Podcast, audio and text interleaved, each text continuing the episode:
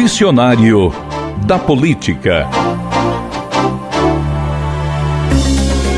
Recesso parlamentar é o período em que os parlamentos não funcionam. É o equivalente às férias da classe política. Em âmbito federal, a Constituição prevê dois períodos de recesso, de 23 de dezembro a 1 de fevereiro e de 18 a 31 de julho. Nos dois casos, há uma comissão especial de recesso.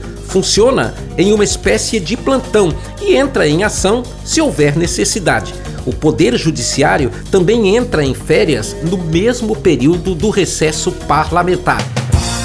Este é o Dicionário da Política, para entender o que a gente escuta no dia a dia da vida pública nacional.